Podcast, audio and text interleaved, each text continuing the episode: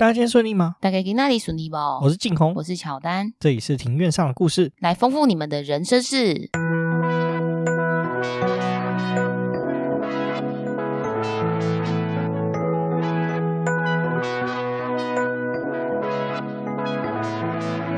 我们透过历史、书籍、电影、风土，带你进入那些看似很远却其实离我们很近的事，在这里扩散你我的小宇宙，还有那些故事所延伸出的观点。本节目透过 First Story Studio 上传，Google 搜寻 First Story 了解更多。我们今天录音的时间是二二八下午大概五点半。没错，今天是二八年假的最后一天。对，但是今天也是一个伤心的日子。今天天气很好，为什么伤心？今天这个这天算是一个历史上的伤痛哦。对对对，就是二二八和平纪念日，就因为纪念这样的事件，所以说我们才有这样子的连续假日。没错没错，虽然我一直觉得说这个连续假日放起来有点感觉有点奇怪，确实有点矛盾，因为虽然说是纪念这一天，可是。通常就会出去玩耍，对对，真的是比较奇怪啦，就有点矛盾，不知道该很难形容，对，很难形容啊。那讲到这个二二八的话，最近有一部跟二二八有关的电影重新上映了，叫做《悲情城市》。没错，你跟我讲，我才很惊讶，那个谁啊？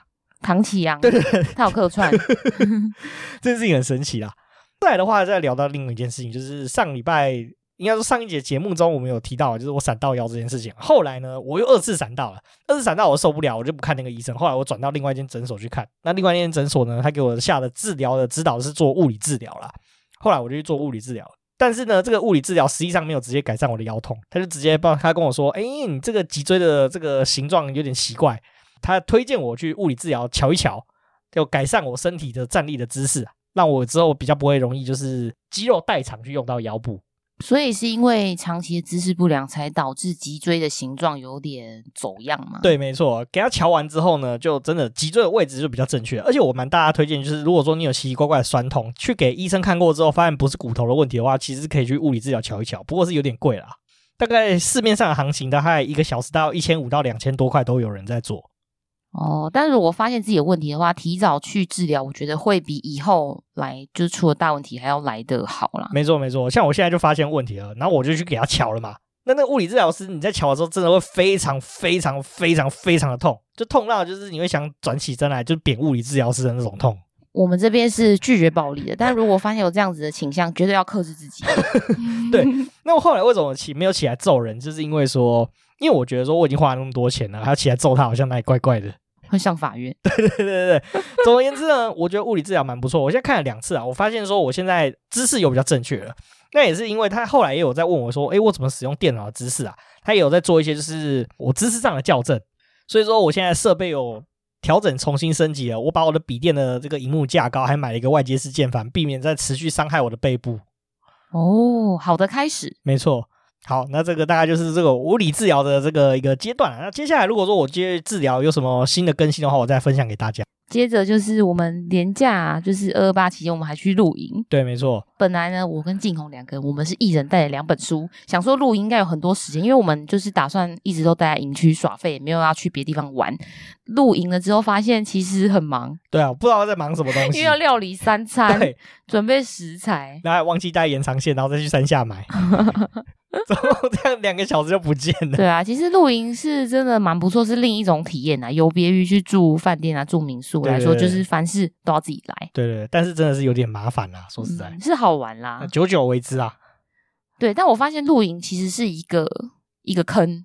因为好像入坑了之后，就会一直不停的添购设备。因为像我们这次露营啊，是我一个大学的好朋友找我，他是于杰。嗯、然后我真是我们这次露营是跟他们一家三口，就带了一个新生儿。那我真的觉得，哎，多了一个新生儿，真的多了很多的事情要处理要准备。对啊，真的非常的麻烦。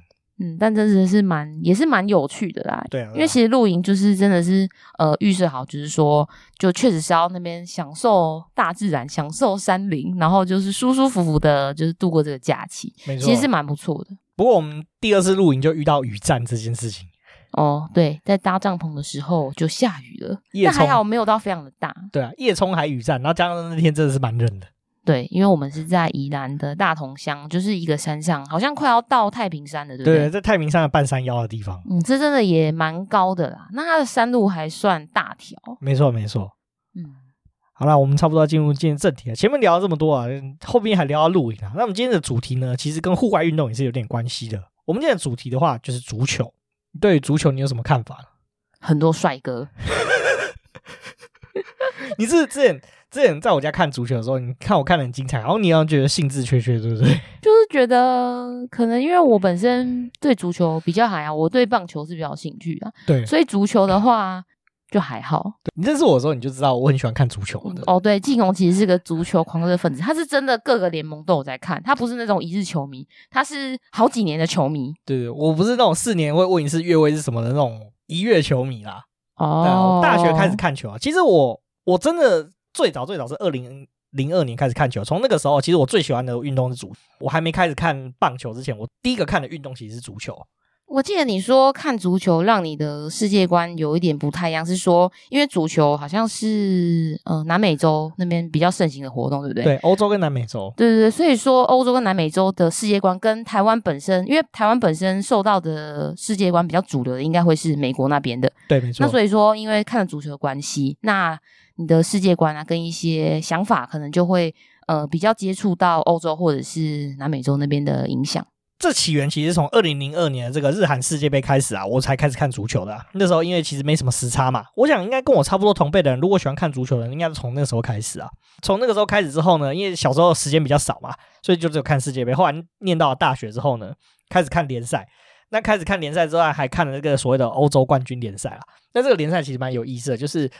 欧洲最主流几个联赛的前几名，然后全部混在一个联盟里面比赛，这样。哦，那蛮精彩的哦。对对对，很精彩。我半夜的时候还会起来看欧冠的决赛。那你有没有忍住想要大叫的心情？其实还好，我自己一个人看球是比较冷静的。不是都会干干叫吗？那个 那个、啊、还是是一群男生才会这样，一群男生才会，但一个男生还好。哦，对啊。讲到这个的话，我大学还有踢过一阵子的足球。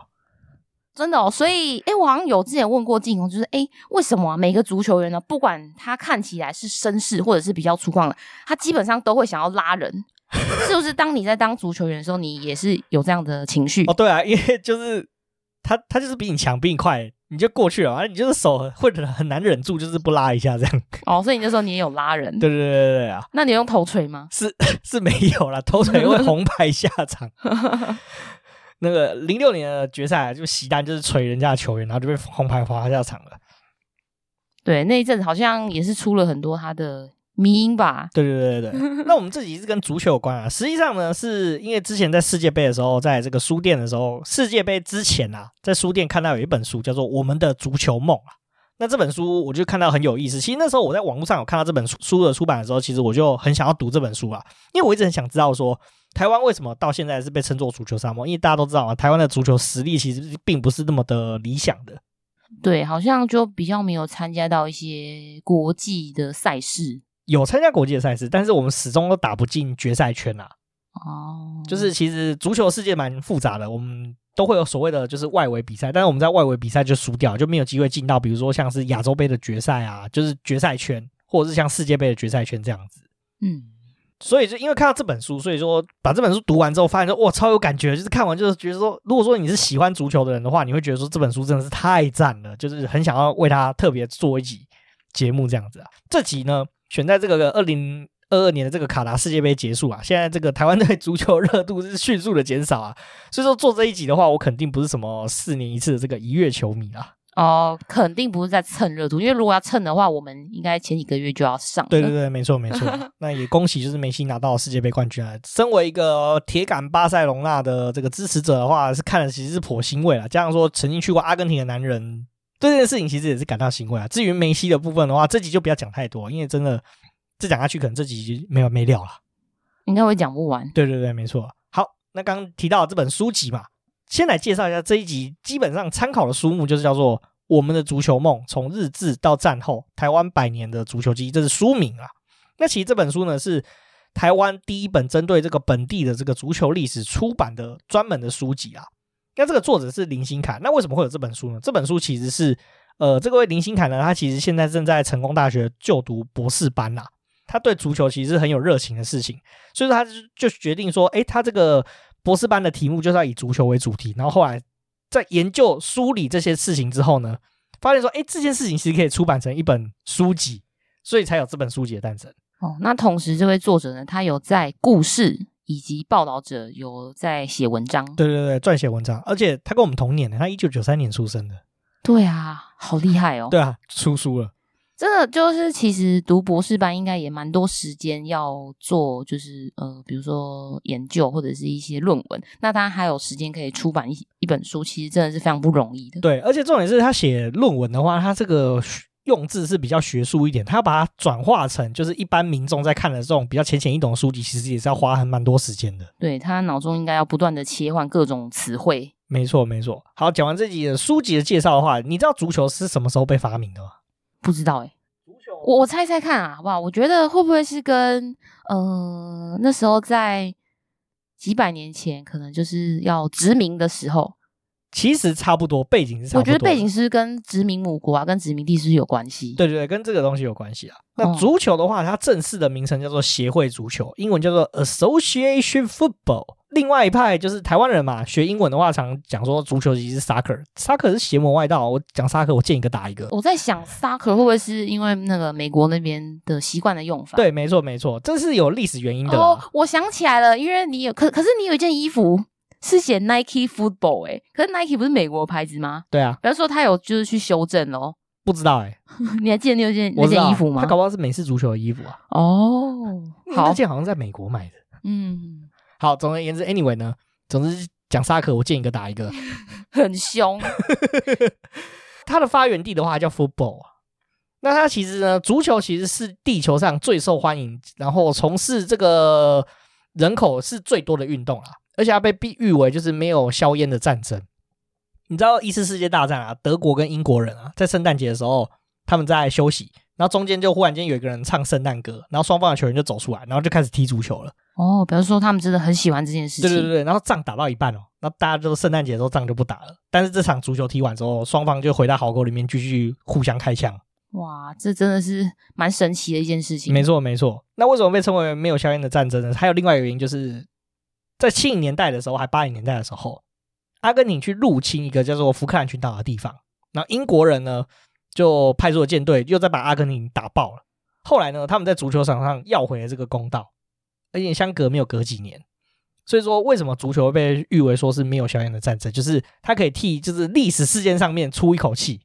哦，所以即使是战争输了，但是足球踢赢了也是很荣誉的一件事。没错，没错。好了，这个我们大概简介一下足球啊。不过你刚刚提到啊，就是足球到底是什么？最早是发展于什么时候？其实 FIFA 的认证最早的足球的雏形是东亚的一个运动，叫做蹴鞠。哦，它蹴鞠这两个字，我想想哦。呃，蹴的话就是左边是一个足足球的足足字旁，然后右边一个旧旧式的旧，然后鞠的话也是足字旁，然后应该说把呃鞠躬的鞠的部首改成足球的足。对，没错。那这个的话是在东亚古代很流行的一个活动啊，它其实跟现在的足球就是长得差不多了。有也是用脚来就是踢球传接球嘛，对对对，类似这样子啊。但是现代的足球起源其实是起源于英国啦。那在那个时候呢，英国后来就工业革命嘛，中产阶级就开始兴起了嘛，就是中间有一群有钱人嘛，然后加上说，哎，学校的体制也慢慢出现，就有所谓的公学校的出现了。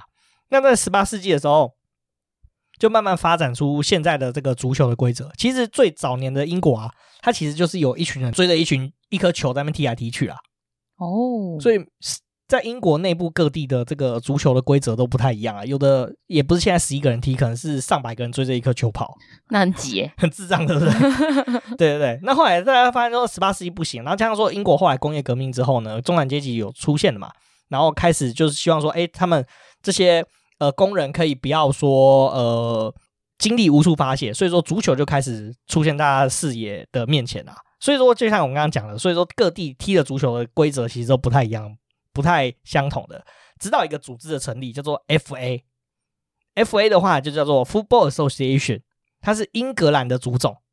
这个组织成立之后呢，足球规则就统一了，就是现在的足球规则雏形就从那时候开始。所以说，英国跟 FA 被认为说是现代足球的诞生。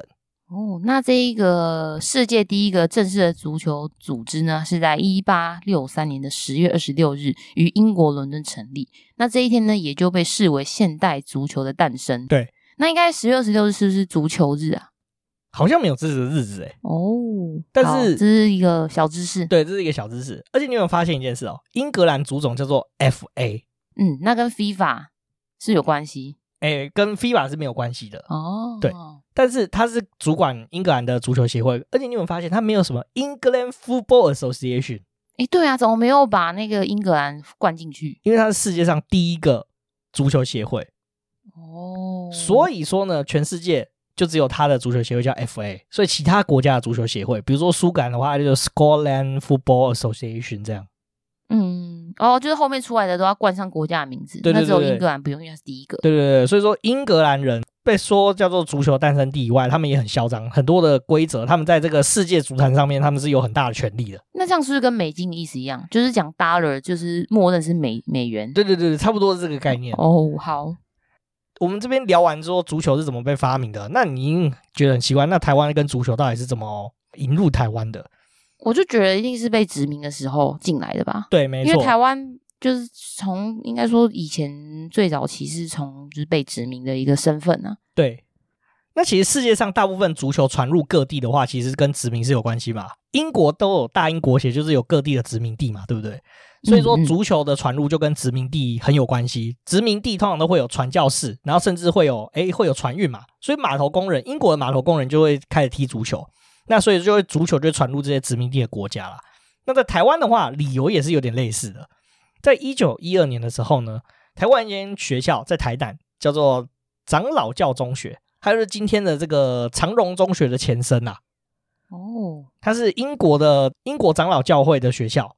那那时候呢，这间学校呢选派了一位教师叫做万荣华，他那时候只有二十六岁，来到台湾担任这个校长啊。哦，万荣华，哎，他他是外国人，对不对？他是万荣华是他的中文名字。对对对对，没错。他英文的时候叫做 Edward Band，用英国腔念好。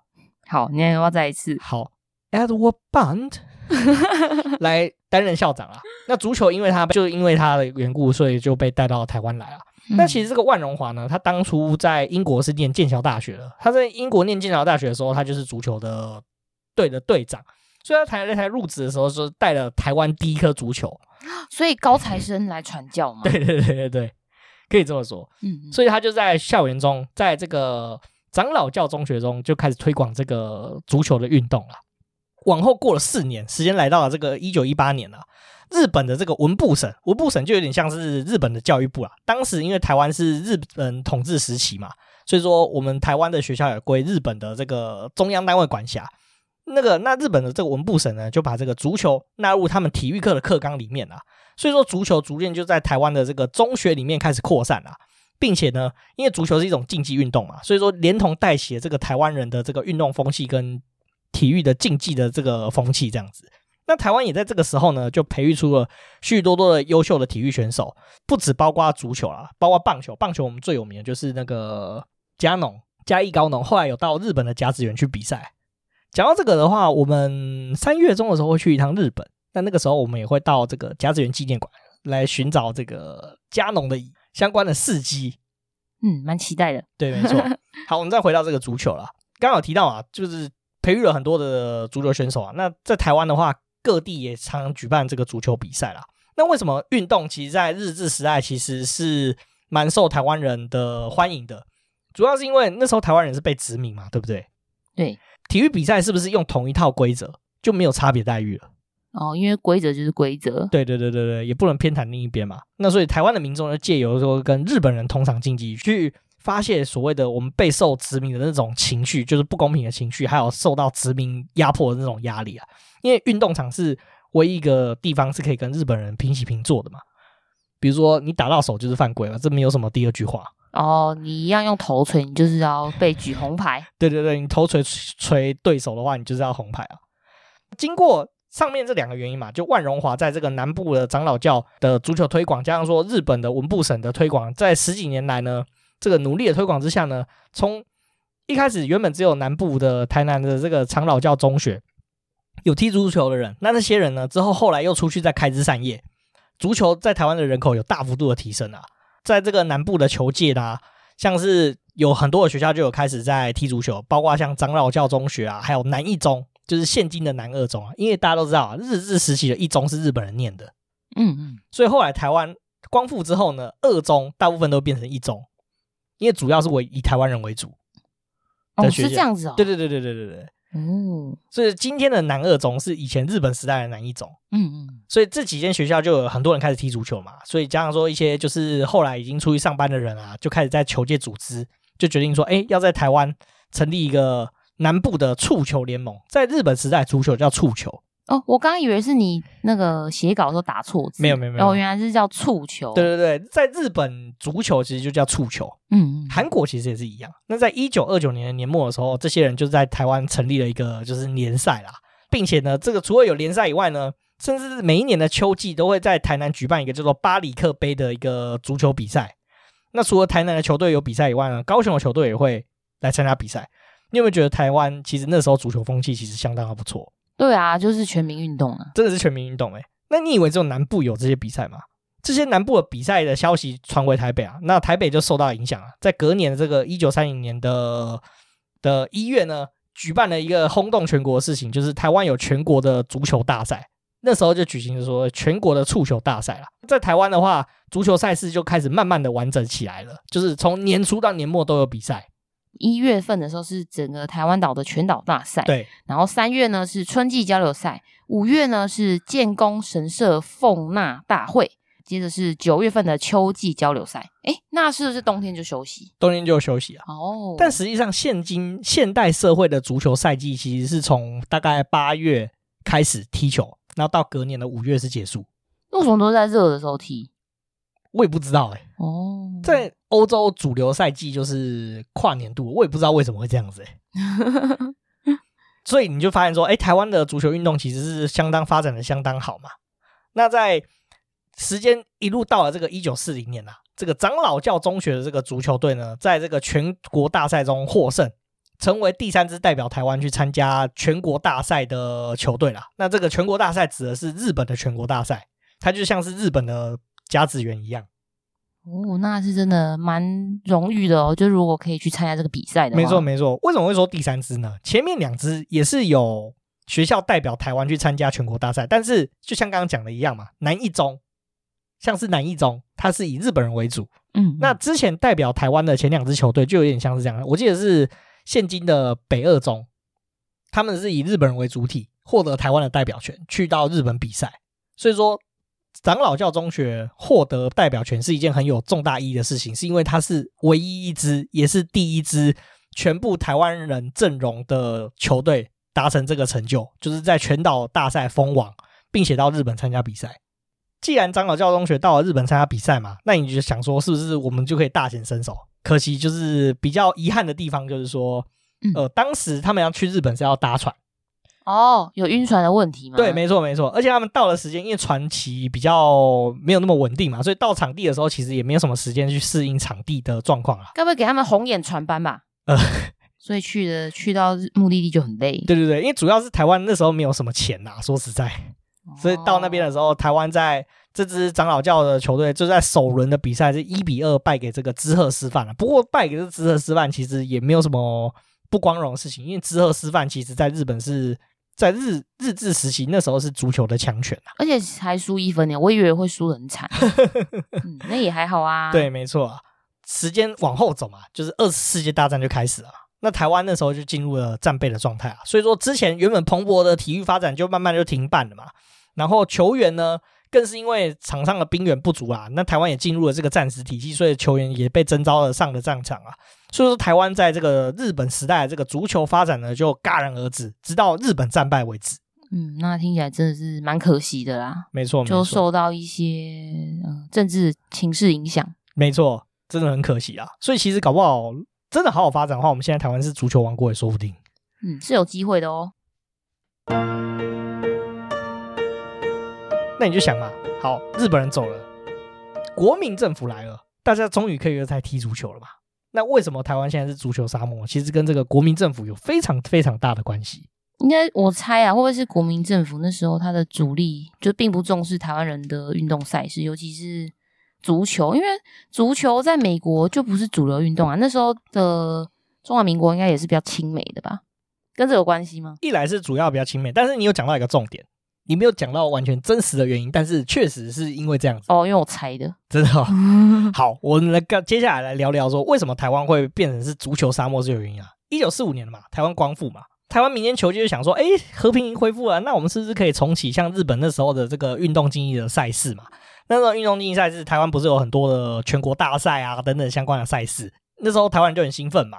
台湾人其实在日本时代就已经养成这种观看比赛的习惯嘛，而且那时候足球的人口一直有在提升嘛，所以说那时候呢，光复之后呢，有筹组一个团体啦，叫做台湾体育协进会的台湾分会啦。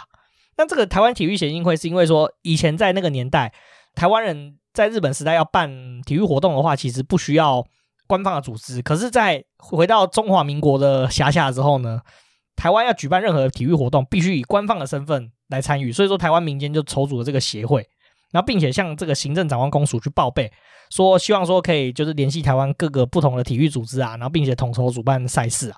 但是因为他们筹办的这个组织呢，是因为都是以民间的身份啊，所以公署就拒绝了，说，哎，要举办比赛一定要由官方的教育部局处来主办，所以就回回绝啊。然后所以说这个原本民间想要举办比赛的这个协会就反而就解散了。就像刚刚提到嘛。就以往呢，在日本时代是全岛等级的赛事是可以由民间主导的，但是到中华民国的时候，这种全岛等级的赛事就变成说是一定要官方去主导，造成往后由政府去主导赛事的时候呢，主要都是要以这个可以为国争光的这个项目为主啦。那不是在讲干话吗？他说这个赛事一定要就是官方，啊，可是叫官方办，官方又不办。对啊，所以那时候你就知道干话党。很糟糕，对不对？对、啊，哎，那这样子根本就是会打压那些有热情的，就是这种要筹组这个协会的这个民间人士啊。没有错，所以说台湾后来这个体育界的中间人物，后来就远走高飞，就到了大陆去发展。他们对台湾国民政府很失望。嗯，这一定会很失望，因为一定是燃烧很多热情。没错，没错。其实对他们来说，可能预算呃，就是经费可能是其次，主要是他们的热情直接是被磨灭掉了。没错，没错。那。也是因为刚刚前面有提到啊，就是以为国争光的高能见度项目为主啊，所以说就种下说，哎，台湾就没有足球人才的这样子的一个印象啦。不过刚刚有前面有提到啊，就是公署一开始是否决台湾这个民间的这个协会嘛，但台湾就体育界中间人物觉得不行，所以说就向这个公署施压，像台湾体育界的中间人物叫做林朝杰跟林朝全这两个兄弟呢，跟其他的体育界的人士就联合就是施压公署，那公署就迫于这个压力之下呢。决定由官方来举办这个台湾第一届的台湾省运动会啦，在一九四六年的时候举办这个省运会。那理由的话就是庆祝台湾光复，里面的项目呢就包括足球，而且这个足球项目在当时还引起了这个冲突啦。除了省运会以外呢，比较小的赛事就不用由官方主办嘛，所以说其实就民间就其实有开始启动这些足球赛事啊，甚至我们还曾经有台湾的球员跟英国的这个商业考察团跟皇家空军举行过友谊赛，在台湾。嗯，那真的蛮不错的耶。那你就觉得很奇怪啊？那这样看听起来好像，其实战后初期好像台湾也是可以踢足球的啊，踢足球的人也很多啊。那为什么今天台湾还是被称作足球沙漠啊？嗯，我觉得一定是跟政府有关系啊。没错，主要有 三个原因。第一个原因是错误的报道，第二个是跟白色恐怖是有关系的，白色恐怖有打压到足球事业。第三个的话就是体育行政上其实有很多不专业的地方。你说的这个第三点，好像到现在都还是有这样子问题，只是说 应该是有越来越好了。对啊，我们有在往好的方向前进啊。我们来聊聊第一点，第一点就是错误的报道嘛。那个时候呢，一九四七年，中华民国在上海有举办一个全国的运动会啦。那在这个全国运动会举办之前呢，上海这边的这个记者团就有来台湾访问。交流啦，去了解台湾这个体育发展的情况啊，还有台湾体育的设施有怎么样的状况呢？不过这个上海的这个记者团呢，是在仓促之下来到台湾啦，所以他们做出的报道也并不是那么专业。他们在报道里面提到一件事，台湾的篮球跟足球的发展是非常的落后。但是这个结论其实是有偏差的，因为他们没有真实了解到台湾真正的状况。哎，可是，一九四七年那时候不是已经国民党已经逃来台湾了吗？为什么他们还有办法在上海就是办这样子运动会？一九四九年才正式逃来，那那一九四七年的时候还在打内战哦，还那时候还有一些势力在上海嘛？没错没错。又想说在在上海，就是他要当主办方的话，可能会被直接被中共就是有意见吧？对啦，所以那个时候其实。中华民国还是可以有效控制大部分的地方。当初战后之后呢，因为台湾省的省政府呢，经济上其实是比较不宽裕的、比较拮据的。所以说，他们就听到了这个中国上海记者的报道之后，那些外省人其实根本就搞不清楚台湾实际内部体育发展的状况。所以说，在那一年的时候，他们就放弃派出篮球队跟足球队去出战全运会。这篇报道也是更加深政府对于台湾其实不风行足球的一个印象啊。你说台湾不封印足球吗？也很奇怪。我们再回到前一年，刚刚我们不是有提到吗？说以台湾光复为由举办了第一届省运会嘛？第一届省运会的决赛呢，足球的决赛是由这个长荣中学，就是我们刚刚提到的这个长老教中学的这个校友为主干组成的台南市队对上驻台国军的这个国防足球队的这个决赛啊。最终的赛果呢，其实是由台南市足球队四比零战胜国防军，赢得冠军啊。所以这件事就可以证明说，台湾的足球没有发展不佳，还打爆你们国军。听起来呢，就是这个上海记者团的记者们没有职业道德，乱 报一通，乱报一通啊！不过这场比赛其实也引爆了就是台湾积怨已久的这个省级情绪啦。因为大家都知道嘛，一九四五年光复之后呢，国民政府来台湾，军队都鸟鸟的嘛，然后通货膨胀啊，政治打压议题啊，加上说语言跟文化的隔阂，累积很多的不同的偏见嘛，所以造成本省人跟外省人的冲突不断啊。那这个决赛上呢，这国军队伍在台南市踢出第一分之后呢，得分的球员那时候得分这个球员叫做郭荣斌啊，他就被对手踢倒，那双方就产生冲突，导致比赛两度中断。这场球赛就成了这一个省级冲突的最前线。台湾民众呢，借由共同一套运动规则来抒发对于生活上各处不公平的不满。虽然说是借由运动出了一口气啊，不过其实你看刚刚。就看到啊，其实对方其实是蛮没水准。对啊，就真的是很没有运动家精神。没错，没错。那再聊聊这个驻台的国军足球队啊。那这个驻台国军足球队，其实在中国来说的话，他们其实足球发展比台湾的更早，而且其实中国的所谓的中国大陆本土，其实对于足球运动是更有热情，也发展的更好，然后却被台湾的球队给打爆。嗯，确实会觉得面子挂不住啊。这是第一个事情啊，就我们刚好提到，就是刚刚提到第一个最严重的问题，就是上海记者乱报道嘛。第二个问题是白色恐怖，你就想说，哎，跟白色恐怖有什么关系呢？其实，在战后呢，足球其实是当时年轻学生最喜欢的一个运动啊，就很潮啦。就那时候年轻人都喜欢踢足球啦。那时候共产党呢，在台湾也开始展开一些这个政治工作啊。那当时共产党在台湾的工作组织叫做台湾省工作委员会。这个委员会呢，就遭到这个情治单位给破获了。在一九五零年呢，台湾省的工作委员会下辖的一个龟山支部遭到政府给破获。那其中有一个成员呢，他是当时在就读这个开南工商。这个成员呢，叫做李玉林。那他曾经呢，参加这个龟山地区的一个足球队，叫做飞豹足球队啦。因为当时就是这个白色恐怖的牵连，其实牵连的非常的广。他就是呃，情治单位啊，查到你这个人，他觉得你可能有。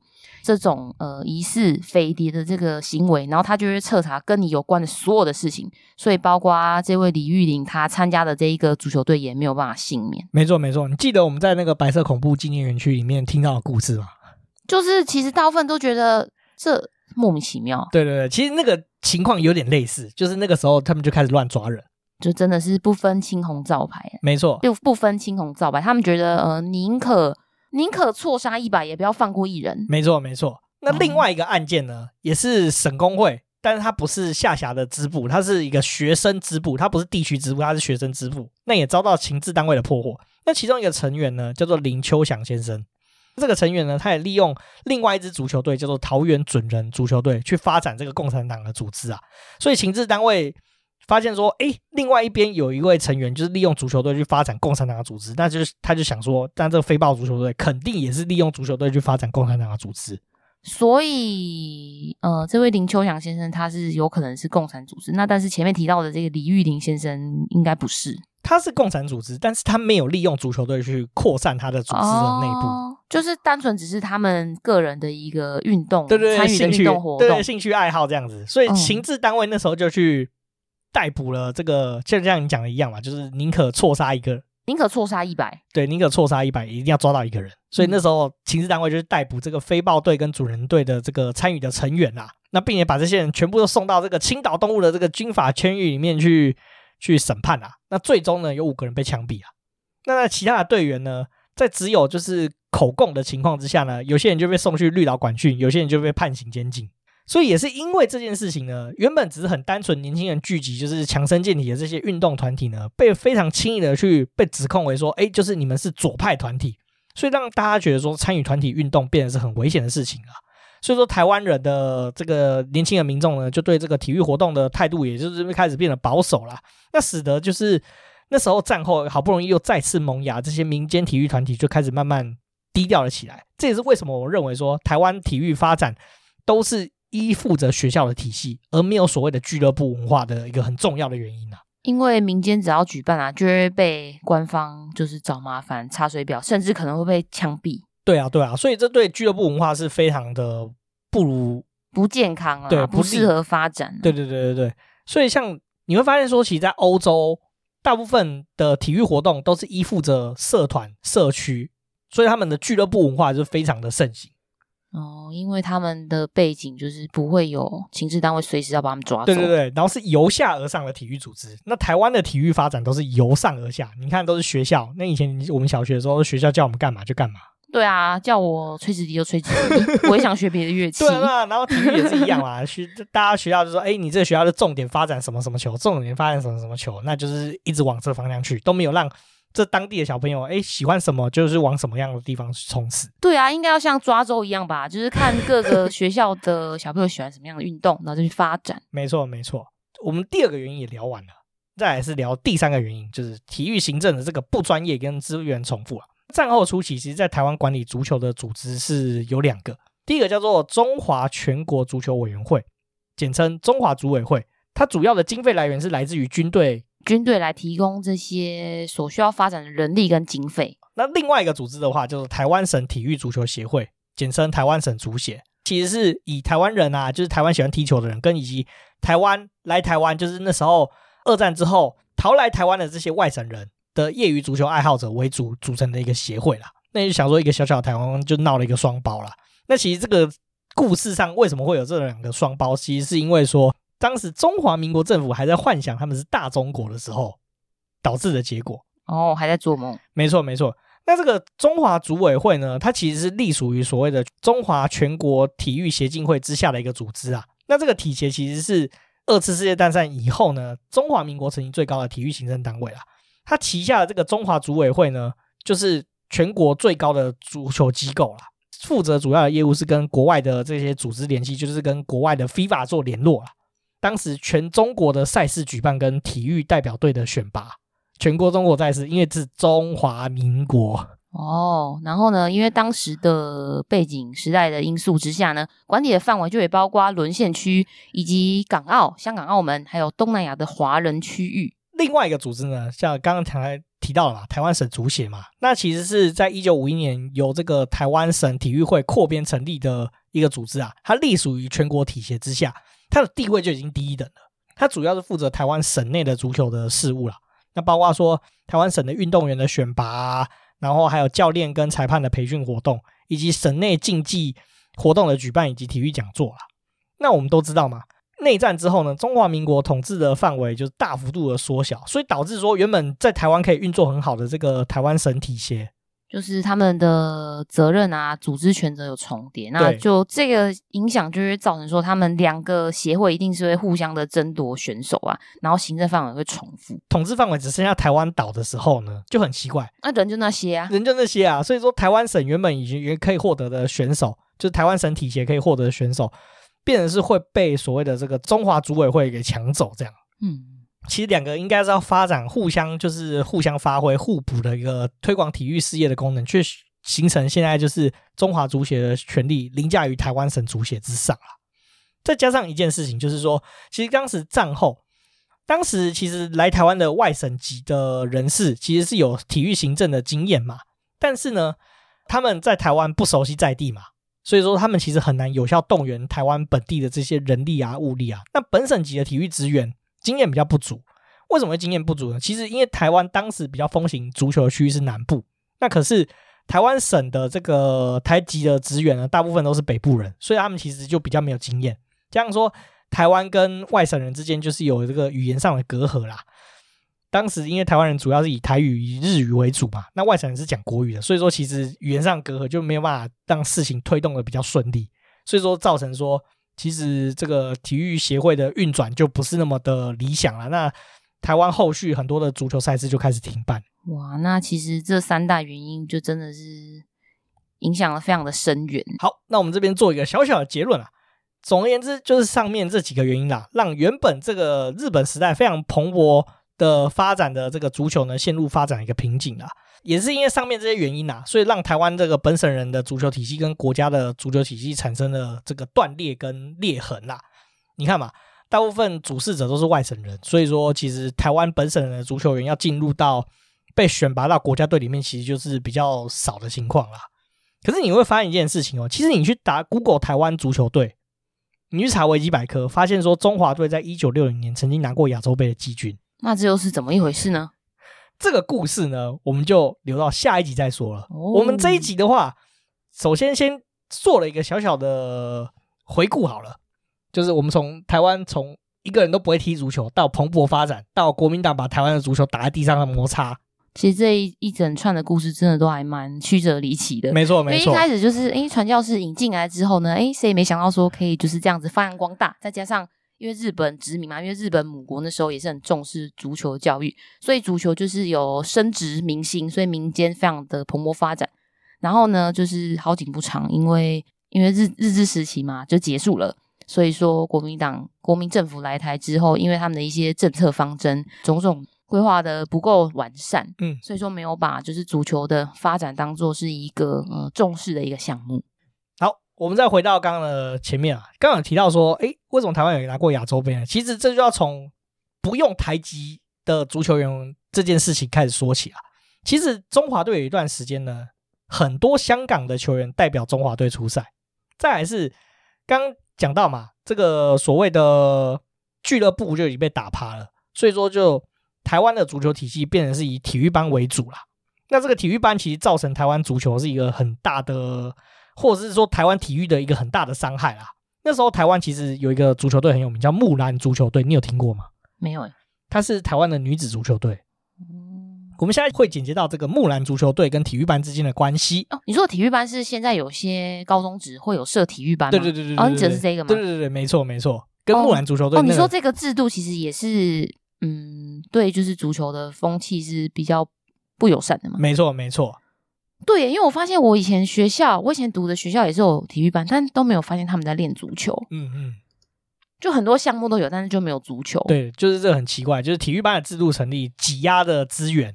今天大概只有聊到说到战后比较出血的部分，我们下一集就会聊到这后面，就包括木兰足球队啊、体育班啊，一直到近代台湾的足球发展。你知道，其实台湾足球近代慢慢复苏的趋势吗？大概在十年前左右吧，有一个球员叫夏维野。哦，他是台湾人吗？他是台湾比利时混血。哦，他长得很帅，长得像基努李维。哇，可以。哦，没有啦，可以什么？你可以找照片啦，就是因为他开始，台湾居然出现了近年一个奇迹，就是我们可以把台北田径场做到满场。哇，就是因为他的原因。这这个部分我们再来聊下一集，就是呃战后比较中后期以及到近代台湾足球发展，我们这一集就先断在这个地方了。讲到这边的话，前期的话，你对于这个台湾足球，你有什么心得吗？其实我觉得真的是蛮可惜的啦，因为就是因为国民政府那时候他们的发展的一个重心就没有放在足球啊这这个运动上面。那我觉得有一点很可惜，是因为当时的台湾人啊，就是真的是很热衷在踢足球运动这件事情，可以让很多就是精力旺盛的青壮年族群，就是有一个。有一个很棒的竞技场可以发泄，那我觉得，也许如果说当时他们呃有这样子在发展足球的话，可能也不会有那么多冲突。没错，就不太会打架，因为精力都用在足球场上了。其实我觉得运动是一个最能凝聚人心的地方啦。你看，每一次棒球队出征的时候，国内不民都吵成一团，不是吗？对啊，而且运动还可以强健体魄，对啊，还可以就是降低肥胖率。棒球队一出征，谁管你支持你的政治形态是怎么样？大家就是。不管怎么样，我们就电报对手。对，大家都是中华队。对，讲到这个，三月中旬快到了，经典赛准备要开打了，希望大家可以多多支持中华队。没错。好，那至于我自己的想法的话，就是我看到战后这些东西，就觉得说国民党真的是有个乐色，只为了自己。哦，他们其实真的是蛮没远见的。对啊，蛮没有远见。然后完全没有把台湾认为是一个要认真发展的地方，然后做制度啊，各式各样的事情真的是弄得乱七八糟，难怪大陆会丢掉，不是没有原因的。有一些历史资料考察，就是发现说，其实国民党真的是把台湾当成一个暂时的基地。没错，确实是这样。对，因为它就是欧北部啊。对啊，然后也可以理解说，哎，为什么长辈会对国民党有很多怨怼？有分啦，因为就是本省跟外省的院队是会不一样的。对，没错，没错啊。嗯、那讲到这个的话，我们今天就讲到足球嘛。那其实看到这些故事，就是演进到战后的这些故事啊，就发现说，其实不止足球，台湾的运动发展就是被这些错误的政策啊，然后乱七八糟搞不清楚状况的人给毁灭了，导致台湾其实体育风气跟国外比起来，或者是我们的邻国日本、韩国比起来的话，其实体育风气是有待加强的。虽然说这十年来其实有一直有在进展了，不过。我们事实上还是要在赶上人家脚步上，是有很长一段距离要前进的。对，其实你在讲体育发展这件事情，我还蛮有感触的，因为像我我读的高职那时候是有体育班，然后我有认识几个就是体育班的同学女生，那时候我就我就跟她聊，我就说，哎，那你之后会想要做什么？因为她本身是练。柔道的，就说那你想要做什么？然后他就也没有太大想法，就是大部分都会回答我，就是说呃会去当体育老师，或者是去当小学教练。讲出来都是一些很有限的发展，因为当可以当国手的几率是非常的低的，非常渺茫。对比他们现在的处境，我觉得真的是有点不太公平，因为他们其实在求学阶段付出了非常多的努力，就是训练也没有少。流的汗也没有比人家少，然后，但是他们现在就是当一些比较行政助理的工作，我觉得确实是蛮可惜的。对啊，就是国家没有一个很强大的体系，体育根基不够，让他们的发展其实是比较限缩，我是觉得比较遗憾的。没错。好了，那我们这集也差不多讲到这里了。如果喜欢我们节目，请到 Apple Podcasts、Spotify、MixerBox 还有 First Story 帮我们打新评分、留言，并且分享给你所有的朋友。那也欢迎追踪我们的 IG 账号是 Story on the Yard，可以在放大镜上搜寻庭院上的故事。那 IG 上面会有我们的生活动态以及经典推荐以及 Podcast 以及书籍以及的推荐哦。不管你在任何管道留言，我们都会在节目上回复哦。那我们就下次见，拜拜。